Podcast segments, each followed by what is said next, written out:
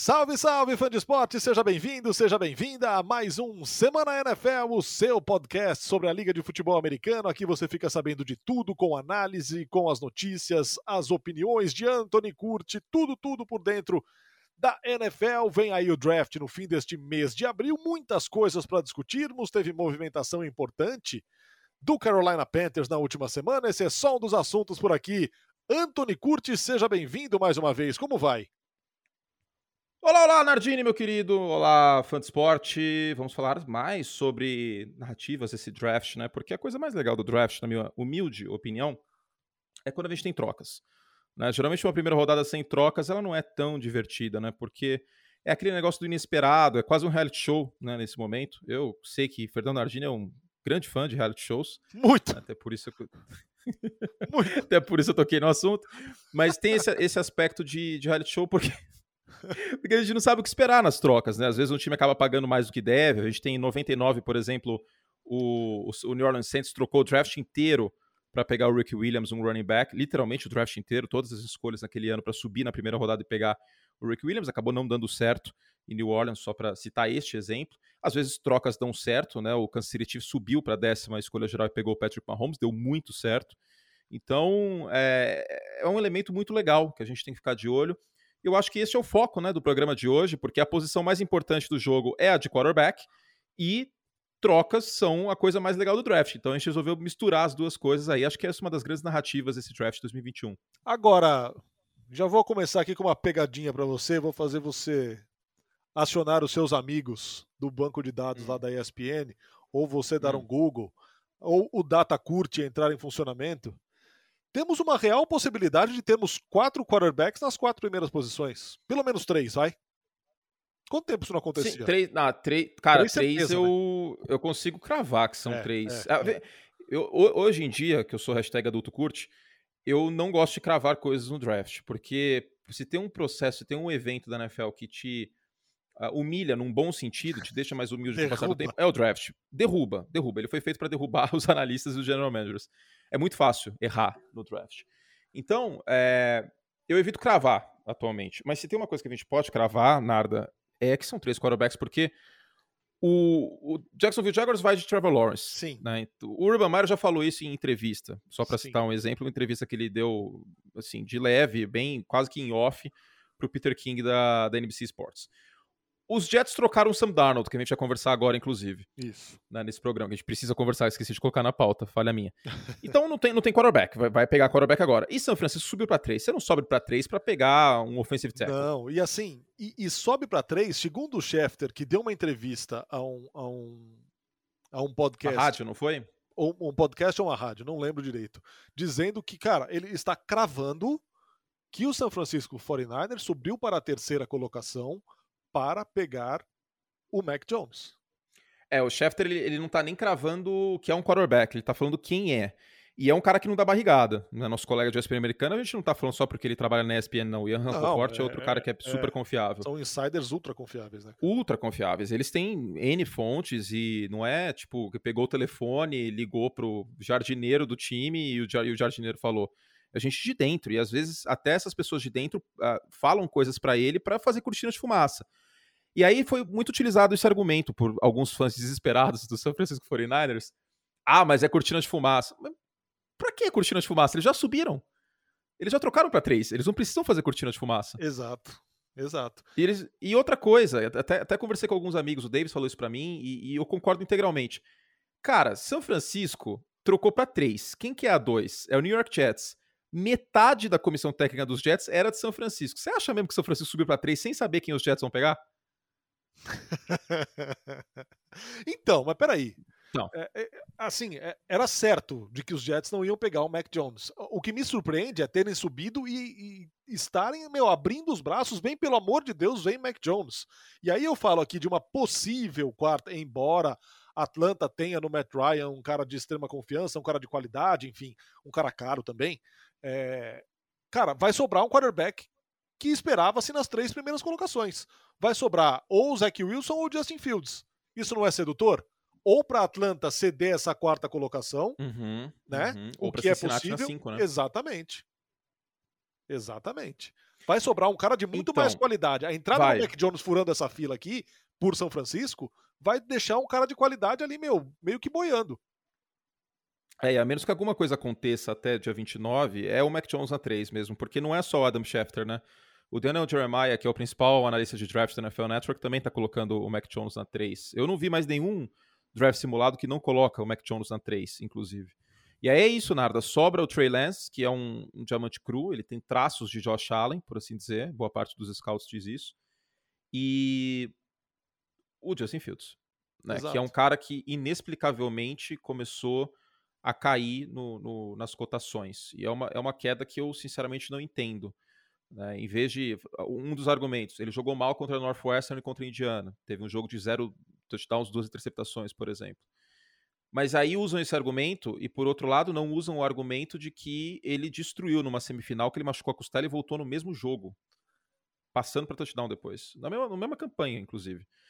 Então fica uma coisa meio dois pesos, duas medidas, sabe? O Justin Wilson o melhor quarterback do draft. O Justin Wilson, misturei os dois. Justin Wilson era piloto de Fórmula 1.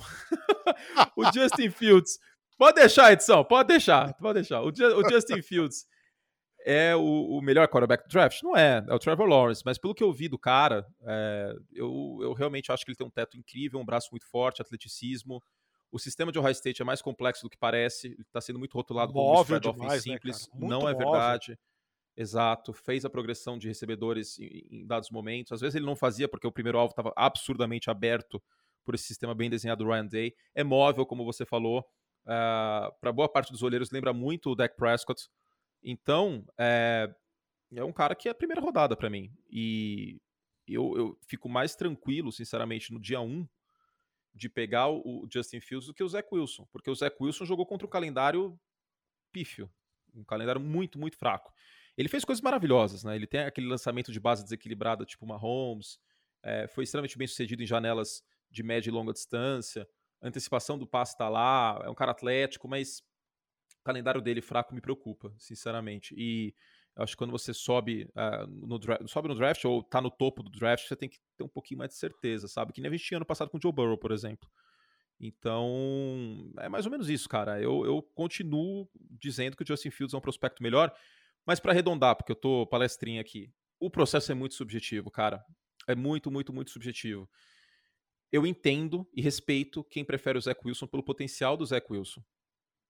Então, 33 touchdowns ano passado e 3 interceptações. O cara não tem um número desse, por mais que seja um calendário mais fraco à toa. É, e assim, a, a coisa, a coisa esquentou e, e, essa quarta posição de Atlanta é, cresceu de um modo é, muito absurdo, porque, cara, é, a, a, chegada de São Francisco para 3 para pegar o Mac Jones foi uma enorme surpresa. Não se contava com o Mac Jones tão cedo no draft. Essa subida de São Francisco passou a colocar o Mac Jones nesse quebra-cabeça. E vai sobrar um cara, vai sobrar um cara meu, que pode ser atrativo para muita franquia por aí. Muita gente pode tentar essa quarta, essa quarta posição aí de Atlanta. Aí, e assim, é. o, o Oi Sumida já foi mandado faz tempo, né? Exatamente. Já tem o rumor, inclusive, né, que a Atlanta recebeu ligações. Então, pode ser que algum time já queira garantir a 4, porque no dia do draft, se o Mac Jones de fato for a 3, essa escolha 4 de Atlanta vai ficar bem cara com o Justin Fields disponível. Então a gente pode ter aí quatro quarterbacks escolhidos nas quatro primeiras, é, é uma possibilidade. Atlanta escolher um quarterback eu acho uma possibilidade menor, porque reestruturou o contrato do Matt Ryan. Em fazendo isso, ficou com mais dinheiro garantido para os próximos anos. Aí fica muito difícil de trocar o Matt Ryan. Não faria sentido draftar alguém agora, é o que eu vejo, não faria sentido. Pode acontecer? Pode. Mas não faria sentido para deixar o cara dois anos no banco, pelo menos dois anos no banco. Eu acho muita coisa na NFL atual. E Atlanta eu descarto. Carolina também, porque os Panthers ativaram o quinto ano do Sam Darnold, então ele tem 18 milhões de cap hit. Também não vejo muito sentido. Carolina tá meio atrelado ao Darnold pelos próximos dois anos. Então não vejo mais eles pegando quarterback. A não ser que sobre um Justin Fields na 8. Né? Coisa bem difícil de acontecer. Aí, Atlanta, aí Carolina vai mandar ver. Então a gente pode ter, Narda, você falou do, do, do Kurt Stats Info. A gente pode ter pela primeira vez na história do draft cinco quarterbacks nas 10 primeiras escolhas. Isso é uma coisa que dá até para pensar em cravar, inclusive, viu? É, cara. Cresceu demais. Agora, essa quarta colocação pode cair para New England, pode cair para Denver, pode cair para New Orleans, para Pittsburgh, embora o Big Ben vá jogar em mais um ano, é, mas provavelmente o último. Então, é, tem, tem muita. Atlanta vai ser provavelmente muito assediada por essa quarta colocação uhum. aí. Exatamente. Não seria se o quarto colocado fosse o Mac Jones, aliás. A gente não falaria há 15 dias atrás, antes dessa subida de São Francisco, 15, 20 dias, vai. 20 dias atrás, a gente não falaria em Mac Jones no top 10. Não estava cotado. Não.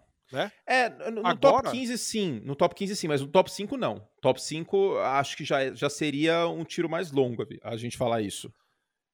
Então, cara, é, agora façam, façam suas. Botem a, na, na, mesa as suas cartas, porque, cara, Atlanta pode vender caríssimo essa, essa escolha aqui. Um quarterback de confiança Ou, já tem. Sim, Ou, o Matt Ryan, sim. tem o Julio Jones e tal. Mas tem um outro ponto também, que eu vou no histórico do draft no passado. O Detroit Lions tentou vender a 3, que foi o draft que o Joe Burrow foi o primeiro, o Chase Young o segundo, aí Detroit estava no board com a 3 tentaram vender, porque ainda tinha o Tua Tagovailoa e o Justin Herbert disponível. E o Jordan Love.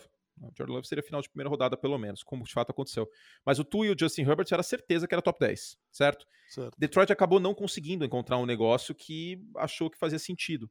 Né? Acabou cobrando caro demais, ninguém apertou o gatilho. Detroit ficou estacionado na 3, teve que draftar alguém. Pegou o Jeff Okura, de, de Ohio State, que fazia sentido no esquema, tá? um jogador, um prospecto bom de, de marcação individual e enfim, bola que segue. E aí o Tua foi escolhido na 5 por Miami, que não precisou subir, e o Justin Herbert na 6 pelos Chargers, que também não precisaram subir. E, o, e o, o Charger, os Chargers deram muito bem né, com o Herbert, foi o calor ofensivo do ano. Então pode ser que isso aconteça também. Pode ser que a Atlanta aperte muito, não consiga um pacote que acha tá satisfeito com isso, e aí tenha que draftar alguém. Aí tem duas possibilidades. Se quiser quarterback, Aí beleza, pode ser o Trey Lance, por exemplo, porque aí faria sentido, é um cara que precisa ser lapidado, aí deixa o cara dois anos no banco e se embora.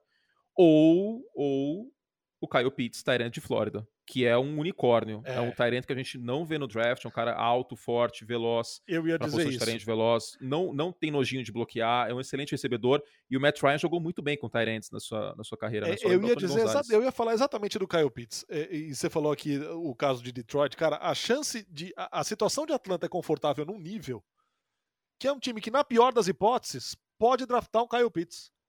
Na pior das hipóteses. Exato. Exatamente. Que é um excelente Nossa prêmio senhora. de consolação. Geral, Nossa senhora. Geralmente, quando, quando você pega um Tyrande no top 5, é de se torcer o nariz. Mas esse cara é um unicórnio. Se você pegar a classe de Tyrands, é ele e o resto. É, é mais, eu, eu vi 10. um texto do, do Deivão aqui falando que meu, é o melhor prospecto de Tyrande do século. Até. É isso. É isso, é exatamente. Ah, mas e o Rob Gronkowski? Cara, o Rob Gronkowski chegou todo bichado de lesão. É, o Travis Kelce também tinha problemas no jogo dele, tanto que não foi escolhido de primeira rodada. E aí, se você pegar os caras que foram escolhidos no topo do draft recentemente, por exemplo, o Noah Fant, ele é mais completo, ele é mais atlético que o Noah Fant. Então, ele teve volume também no jogo aéreo, coisa que não tinha muito em Iowa. George Kittle nem se fala, né? Que foi uma escolha de quinta rodada. Também não tinha volume no, no jogo aéreo de Iowa. E foi muito bem lapidado para o São Francisco. Então, cara, é uma exceção das exceções. É um cara que tem potencial, sem brincadeira, para ser Pro Bowl no primeiro ano. Tipo, o cara é um freak, é um unicórnio. E, e aí seria um excelente prêmio de consolação para Atlanta, né? Agora, supondo que aconteça esse cenário, que a Atlanta não troque, aí Cincinnati eu tô muito intrigado para saber o que vai fazer na 5. Porque Cincinnati poderia tanto dar uma arma pro Joe Burrow, com o Jamar Chase, que é o principal wide receiver desse draft, como dar proteção pro, pro Burrow, mesmo já tendo o Riley Reef, tá em contrato de um ano. Não impede que Cincinnati pegue um offensive tackle aqui. E o é, é o melhor prospectos de linha ofensiva em, cara, muito tempo também. Muito tempo mesmo. Pelo menos na última década dá para afirmar isso. Um cara muito completo, com envergadura excelente para posição, tamanho, inteligência em bloqueios em, em para screen, trabalho dele, agilidade em bloqueios em segundo nível, em bloqueios em campo aberto, é um cara muito completo. Então, Cincinnati tem essas duas opções, ou, ou trocar com alguém que queira subir. E aí a gente já enumerou alguns times aí. Agora, desses times eu vejo duas prateleiras, Narda. A primeira prateleira, Denver e New England, que tem um caminho mais curto para fazer, precisa gastar menos para subir. Cara, e para Denver, England... Pra Denver parece a, a, peça que falta, né, cara? Parece, vai, é. Assim, é, pelo amor de Deus, hein? Aqui, ó, vou mal comparar. A peça que falta, a peça que faltava ao Tampa Bay Buccaneers era um quarterback de elite. O quarterback chegou e aconteceu o que aconteceu. Não vou dizer que a mesma coisa vai acontecer e não, não há outro pra, como esse quarterback que foi para Tampa Bay. Mas é a peça que parece faltar para encaixar as coisas a gente dizia muito que faltava um quarterback para Tampa ir para os playoffs. Ah, veio o Tom Brady, né? Que é pé na porta. Mas daria para falar isso, pelo menos, que, que a Denver está um quarterback de brigar por pós-temporada, de fazer um barulhinho a mais na, na Conferência Americana. Isso é verdade. O time se reforçou bem na free agency. Foi muito bem. Reforçou o setor de cornerbacks que era necessário. Uh, trouxe, não cortou o Von Miller. Então tem Bradley Chubb e Von Miller mais um ano. É, o corpo de recebedores foi muito bem endereçado no draft do ano passado. Tem o, Cortland Sutton de volta. Tem o Noah Fent, que eu acabei de mencionar. Então, cara, é realmente um time que tá um quarterback de brigar por pós-temporada. Faria muito sentido o Denver subir. É um caminho curto, é o caminho mais curto desses times aqui. Denver tem que sair da 9 para 4. Não é tão longe assim. Seria muito mais longe, por exemplo, o New Orleans Saints sair da 28 para 4. Ou o Pittsburgh Steelers sair da 24 para 4 aí vai ser muito mais pesado. Ou mesmo o Chicago Bears da 20 para 4. Não, mas esse então... já tá resolvido que é o Andy Dalton, o quarterback. Não, não, isso, é, cara, eu quero acreditar. deixa eu acreditar que tem alguma coisa estranha e eu vou te dar mais uma munição para isso. Eu, eu, eu, refleti muito sobre esse assunto. Tipo, sério, todo dia antes de dormir eu tô pensando nisso. Eu não quero acreditar que, que eles estão falando na moral que o Andy Dalton é o quarterback principal do time e que eles estão satisfeitos porque eles saíram, falaram assim, amor, vou lá no mercado comprar caviar pra gente, beleza? Ah, beleza. Eles voltaram com uma caixa de ovo em vez de ovas. Os caras miraram no Russell Wilson e se contentaram com o Andy Dalton. É certeza absoluta que o Andy Dalton é o passaporte para o desemprego para a diretoria de Chicago. Porque não, ninguém vai tolerar essa situação, cara. Eu ainda acho que eles vão dar um splash, e digo mais, pelo Trey Lance, que é um cara que precisa ser lapidado e vai dar uns dois aninhos de tranquilidade. Ele vai dizer, ah, não, tá sendo lapidado, aguenta aí, esse ano é Andy Dalton, ano que vem a gente vem de Trey Lance, fica tranquilo. Entendeu? Eu, vejo muita possibilidade disso. Tanto é que o, o Ian Rapoport disse hoje, falando nele, que os Bears estão discutindo uma troca envolvendo o Anthony Miller, wide receiver do time, de slot. Foi escolha de segunda rodada. Ou seja, munição, né? Tem o Akin Hicks também, que tá no trade block dos Bears. Munição também para subir no draft. Eu realmente não ficaria surpreso, de verdade, se Chicago subisse para pegar o Trey Lance. Isso é uma coisa que a gente tem que monitorar, porque lembra muito 2017, cara. 2017 os Bears contrataram o Mike Glennon, que era horroroso, três anos, 45 milhões. Até hoje eu lembro as cifras do contrato. E aí, fala, não, o Glennon é o nosso quarterback, a gente vai jogar um bom futebol americano com o Mike Glennon, melhor quarterback do draft de 2013, que não quer dizer muita coisa, mas tudo bem. Vai dar certo. Aí chegou no draft, subiu pelo Trubisky e o Mike Glennon ficou com cara de tacho na festa de draft dos Bears. Então, cara, eu quero acreditar que eles estão se fazendo de burro. É, juro por Deus, cara, se não for isso, aí é, é muita bizarrice. É muita bizarrice essa agressividade toda de mirarem no Russell Wilson, ficarem com o Andy Dalton e estarem contentes com isso. Não é possível. Cara, juro por Deus, não é possível. Mas olha, olha o histórico recente, velho. Por que, que não podem estar contentes com o Andy Dalton? Olha o tanto de absurdo que cometeram, de tanto de atrocidade. Teria, teria, que, teria que ser uma arrogância de um tamanho tão impressionante eles acharem que o time está um quarterback mediano, no máximo mediano, de competir porque talvez isso passe na cabeça da galera em Chicago. Tipo, ah, 2018 a gente teve a melhor defesa da liga. Só precisa de um quarterback mais competente que o Trubisky foi, que a gente vai longe. A gente foi dos playoffs duas vezes com ele. Então, tipo, não dá para descartar, mas eu quero ser otimista e eu quero acreditar que eles estão criando uma cortina de fumaça aí para subir. Deixa eu acreditar, por favor. É a única coisa tá que bom, eu tenho, é esperança. Por favor, não, jamais, jamais vou desanimá-lo. Como, como, diz, o, como diz o, o velho ditado, o otimista nada mais é do que um sujeito mal informado. e tem o Allen Robinson também para trocar. Pelo amor de Deus, façam alguma coisa. Tem, tem. Bom, ai, vamos ai. seguir aqui para falar agora da, dessa movimentação é, do Carolina Panthers, da troca de Sam Darnold pelos Jets. Carolina precisava de um quarterback. Uhum. Sam Darnold precisava de uma nova realidade. Sam Darnold precisa de orientação para tentar crescer. Há quem acha que foi caro, há quem acha que foi barato. Se hum. me permite, eu acho que hum. foi ok. Justo. Por quê? É, Porque é, há okay. nesse aspecto uma luz no fim do túnel para o Sam Darnold e também para a Carolina. É hora das respostas chegarem. Agora vai se definir se o cara foi superestimado como uma terceira escolha de draft.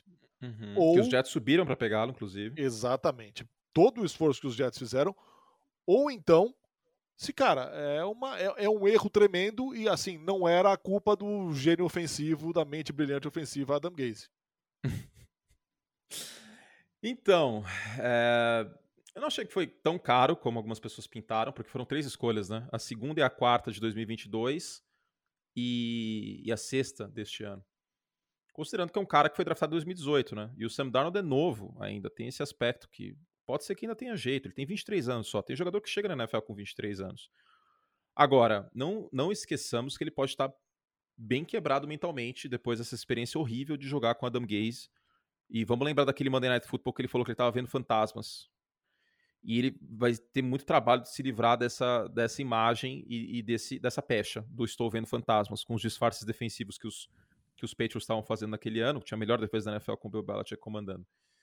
Então, é, é, uma, é um projeto que os Panthers estão se comprometendo em dois anos nesse projeto, porque ativaram a opção contratual do Darnold de um quinto ano. Ficaria difícil pagar o contrato do Darnold e mesmo assim seguir em frente. Eu não vejo os Panthers, pelo menos neste ano, pegando o quarterback. Pode ser que peguem ano que vem, caso o Darnold jogue muito mal tal. É difícil de prever, né? 2022. Mas a princípio é um projeto de dois anos do Darnold. O Joe Brady, coordenador ofensivo, fez um excelente trabalho ano passado, considerando o elenco que tinha à disposição, considerando quem é o Ted Bridgewater. O Darnold é melhor que o Bridgewater? Em potencial, sim. Em jogo, ele não mostrou isso. Mas aí tem o contexto das situações que o New York Jets não era um terreno fértil nem de perto. Em argumento contrário, o Joe Flacco jogou melhor que o Sam Darnold no ano passado, é verdade. Mas até, até aí, a gente tem que considerar a experiência do Flacco, que com certeza ajudou ele conseguir navegar ali naquele terreno extremamente infértil que era o New York Jets.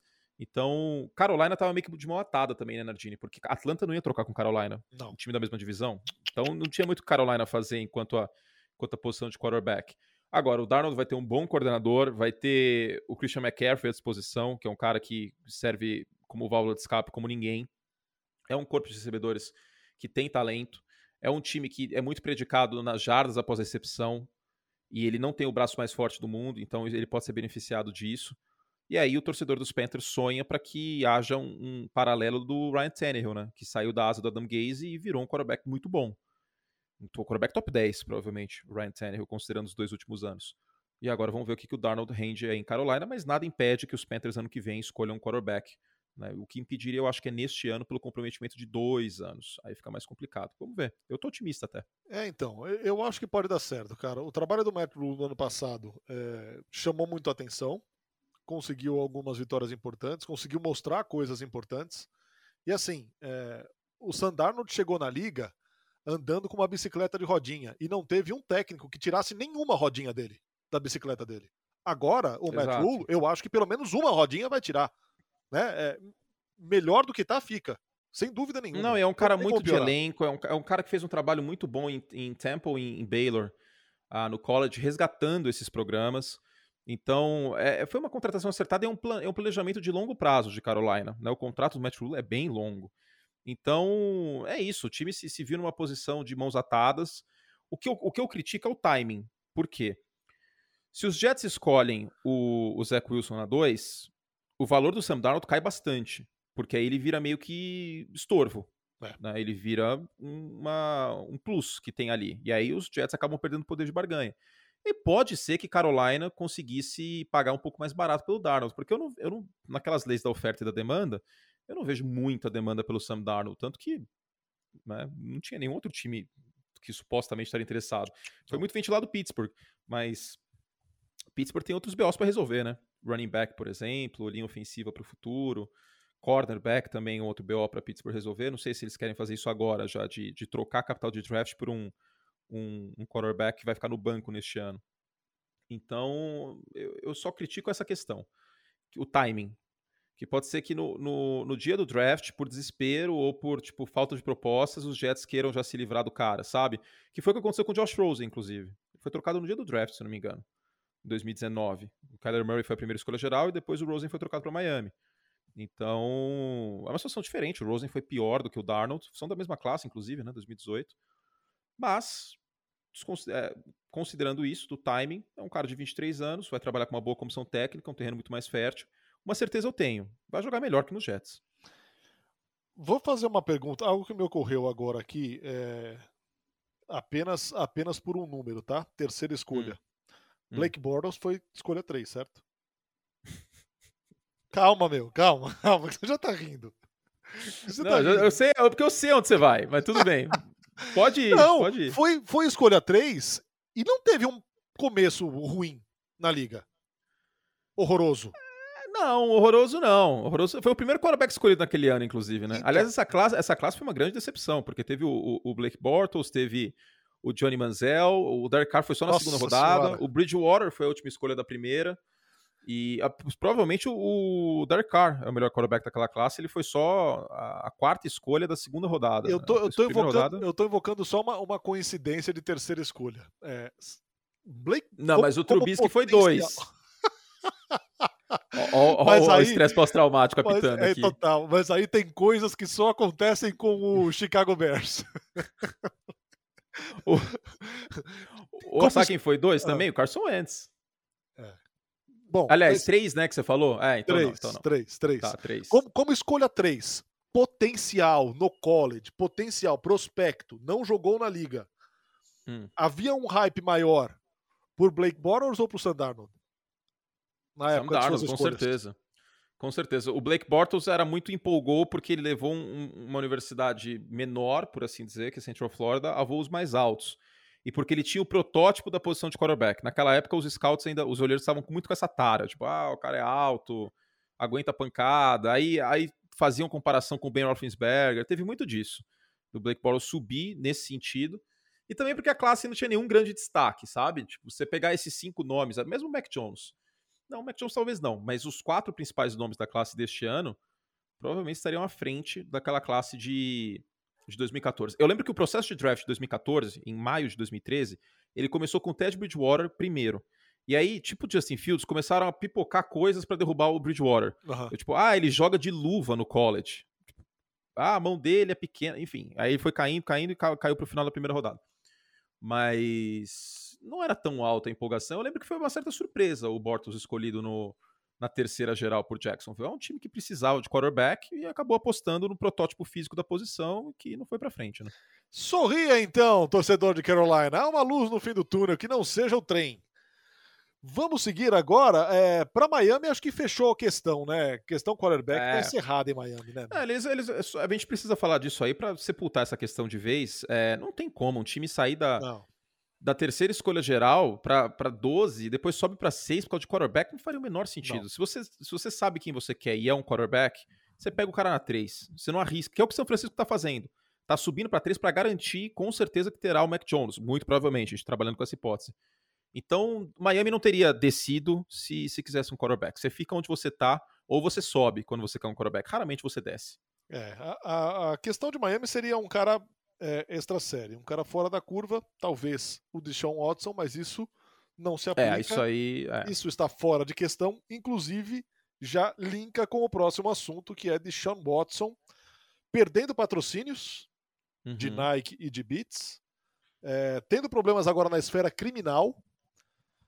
O caldo está entornando de uma maneira assim muito preocupante. Curti, é, é um cara que pode, cara, não jogar mais de repente. Pode, pode. a gente tem histórico na liga aí de jogador que não voltou mais por conta de problemas extracampo. O Johnny Manziel é um deles. É claro que o Johnny Manziel não mostrou serviço, mas Ray Rice. Ray Rice é outro exemplo. Né? Então, cara, as acusações são bem graves.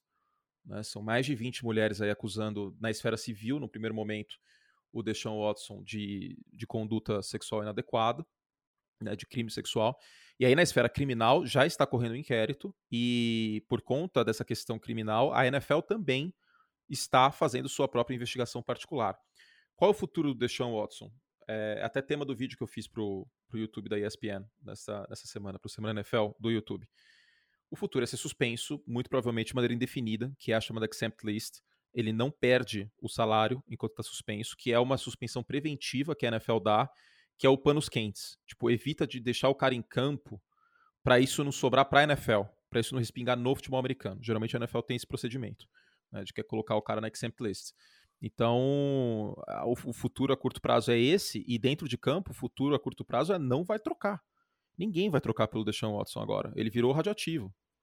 Tipo, você não vai gastar primeira, três primeiras rodadas, que é o que o talento dele dentro de campo pede, para um jogador que pode estar tá literalmente preso no ano que vem. Exato. E assim, e embora haja outros tantos exemplos de times que contratam jogadores envolvidos em coisas bastante sérias, é... pega mal, né, cara? Embora, ah, embora o tempo faça as coisas esfriarem na NFL, e, e eu acho um absurdo que as coisas esfriem é, por, por essas coisas graves e, e, a liga passe a mão na cabeça, ou não puna da maneira exemplar, cara, ninguém vai fazer essa vai cometer esse absurdo num momento como esse. Não, não, porque não é simplesmente contratar o jogador, é trocar por esse jogador, é um comprometimento muito grande. Exato. E aí é um investimento que vai pegar muito mal e não à toa os patrocinadores já estão pulando fora do barco.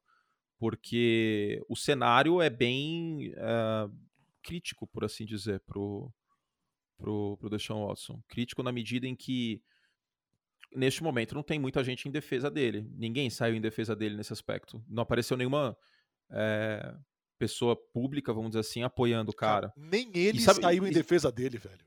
Então, Cadê sabe uma coisa cara, que me pega? Cara? Sabe uma coisa que me pega? Ele teve 52 companheiros de equipe no ano passado.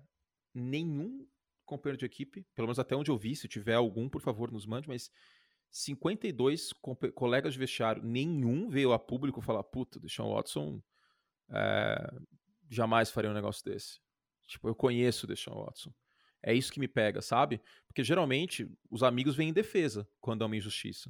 O cara dá o cara. Tipo, as pessoas dão o cara a tapa. Ainda mais o DJ Watt. Sim. Que, que é um cara muito envolvido na comunidade em Houston, foi eleito o homem do ano, já o Walter Payton Man of the Year. Então, esse silêncio dos colegas de, de time me incomoda bastante nesse aspecto de que a coisa está começando a caminhar. A gente não tem como dizer isso porque não temos acesso às provas produzidas num processo civil e, e potencialmente depois num processo criminal a justiça que define quem é culpado ou não, mas, por decorrência lógica argumentativa, é muito esquisito que ninguém venha à defesa do cara, já passou algum tempo e você mesmo disse, nem ele mesmo se defendeu. Então, tá caminhando aí para ele ser suspenso de maneira indefinida e, e provavelmente nem jogar nessa temporada, né? Porque não é em 5, 6 meses que isso aí vai se resolver. Que situação, hein? Que coisa triste, que pena, que pena. Mas é isso, hein? Esquecemos alguma coisa, Antônio Curti?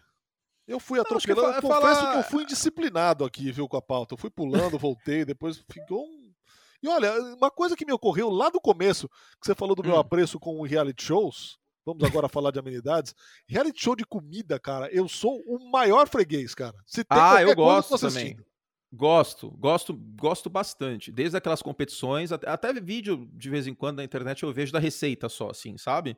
Sempre dá, sempre dá pra pegar alguma coisinha, alguma, alguma técnica diferente. Por exemplo, questão do sal da água. Eu era meio negligente com isso do sal da água na massa. Sim, Agora, eu, então. gosto de água do mar. É, exatamente. É isso aí que a, Paola fala. Eu vi o é... vídeo dela. É gosto de água do mar, que é o que ela fala que os italianos fazem. E o, mais, então... e o mais legal dos realities, dos realities culinários são os sotaques dos franceses, né? O Tomper. Tomper. Tomper. Sala. Sala, e, ó, e eu quero, eu quero abrir esse parênteses aqui também pra gente terminar o podcast. Tipo um boa noite do Jornal Nacional, né? Uma notícia pra cima. Porque a gente falou uma coisa pesada agora, vamos tentar dar uma animada nas pessoas. Tempero é muito importante na comida, cara, e como é negligenciado. Em restaurantes, inclusive. Sim, sim. É muito, muito importante. E não é muito. só cebola e alho, não, cara. Pimenta do reino, às vezes pimenta calabresa, um, um lemon pepper pro frango, dá um toque a mais, um alecrim lemon pro frango. Lemon pepper é espetacular. Não, então, frango sem alecrim mal existe. Exato. Mal existe. E, e, aí, e aí pô, um molho, um molho de tomate sem manjericão, eu não respeito. Exato, também. É eu não, não respeito um molho de tomate sem manjericão, cara. Agora, já é que a coisa descambou, importante. já que a coisa descambou para gastronomia, hum. é, Vou queimar meu filme com você agora, hein, com a nossa audiência qualificada. Você, você me tem como uma pessoa muito saudável, que não sai da é. linha com comida. Ontem, estamos gravando esse podcast na quarta-feira. Sim, quarta dia tarde. 7 de abril. Então, se, ó, se Atlanta trocar, a gente gravou antes, tá, é, gente? A chance de acontecer é de 102%, é enorme. né? Vai, vai enorme. É óbvio que Enorme. É. Cara, ontem era ontem, dia 6 de abril, era o Dia Mundial do Carbonara, você sabia? Cara, eu não sabia, mas eu não sou tão fã assim de uma carbonara. Eu não acho que o ovo combina com a massa. Talvez eu não tenha comido. Desse. Ah, cara, mas é questão de gosto. Talvez eu não tenha comido um bom carbonara, porque é difícil fazer. É difícil, é difícil então, acertar. É difícil acertar. Porque, porque às vezes eu já comi carbonara em restaurante que parecia macarrão com ovo mexido. Não, isso é imperdoável, cara. Mano, então, não. esse é o problema. O carbonara para você perder a mão, porque é, parece que comida italiana é fácil, né? Eu já ouvi muito isso na minha vida. Não, comida italiana é fácil e tal. Aí você vai ver o cara esquentando pesto. Entendeu? Esse tipo de coisa. Não pode. Não, não, é, não é querer ser chato, porque é tipo na pizza, que se você esquenta o pesto, separa o azeite do manjericão. Aí fica uma coisa nojenta, não faz sentido. É verdade, você tá rindo porque é verdade, entendeu? E eu, o carbonara é muito difícil de fazer sem o ovo cozinhar, cara. Porque muitas vezes eu já comi carbonara que parecia ovo mexido com bacon, presunto e macarrão. É aí é, fato, dose. É fato. Não pode deixar virar ovo mexido. Exatamente. Mas aí, para completar, ontem era dia mundial do carbonara, eu só fui descobrir tarde. Sabe o que eu jantei ontem? Hum. Coxinha. Mas era uma boa coxinha, pelo menos? Excelente, excelente, excelente coxinha. Vou te dar, vou te dar a dica. Em off eu, vou, eu vou te dar a dica em off também, porque eles não estão pagando a gente. Pois o, o o Mickey vai cobrar, que a gente está fazendo aqui. Exato. Aí, vai, aí eu posto story depois de coxinha no Instagram, o departamento comercial vai, vai me Exato. jantar. E assim, nesse bar que eu pedi a coxinha, eu já gastei tanto dinheiro em caipirinha, velho. É o contrário, eu eles acho têm que eu que sei pagar. qual é. Eu acho que eu sei qual é. Eu acho que eu já matei. Você que mora em São Paulo já deve ter adivinhado também. Alô, Caetano! Alô, Caetano, um abraço, Caetano! Aí, pronto, é, já matei. Mas eu. Eu pedi recentemente, eu nunca tinha comido no delivery essa, essa coxinha aí do, do, do cantor da, da, da música sozinho. É, eu achei que no delivery ela não vem tão bem, não, cara. Achei ela meio murcha. Não, foi, foi bem, foi bem, foi bem. Resol, foi bem? Resolveu o problema. A, a, a, as crianças gostaram. Mas o, o, recheio é muito bom, o molinho é bom. Não, é excelente, excelente, excelente. Bom, vamos embora. Cinco minutos aqui de absolutamente nada neste podcast. Não, mas é bom para terminar. Gente... Exato, exato. Para terminar em alto nível. Vocês vão ficar com fome. Espero que vocês tenham ouvindo isso aí é, ou lavando a louça, porque vocês já comeram, ou cozinhando. Uma galera ouve podcast lavando a louça. Eu faço isso muito. É, eu faço também no carro e lavando louça. É, lavando louça é que no, carro, no, no né? carro não tá dando mais, né? Porque é, né, não se sai mais de casa. É, exato. Não, mas eu vi uma notícia, uma notícia falou de carros hoje, interessante. Parece que tá tendo torneio de arrancadas na Rua Colômbia, aqui perto. Ah, que bonito! Da, Bonito, né? Torneio, torneio, e tá tendo aglomeração, porque os pais estão levando os filhos para ver. Os ah, que bela ideia, né? Nossa senhora. Puta, eu não vou nem... É uma bela ideia, né? Torneio de arrancada, Veloz Furioso. Você queria terminar para cima, não, vou, não vai terminar para cima. Vamos embora Essa logo, não foi nada para cima. Curti, aquele abraço, semana que vem tem mais, hein? Abraço, Narda. Sempre um prazer. Abraço, fã de esporte. Voltamos semana que vem. Com Valeu, outra gente. troca, provavelmente. Vai Exato. ter outra troca. Vai ter, vai ter. Vai ter, a gente vai estar atrasado. A lei de Murphy explica. Não esqueça aí de se inscrever nos principais é, agregadores, de ativar aí o alerta para você ficar por dentro, para ter a nossa agradabilíssima companhia semanalmente aqui no Semana NFL. Até a próxima!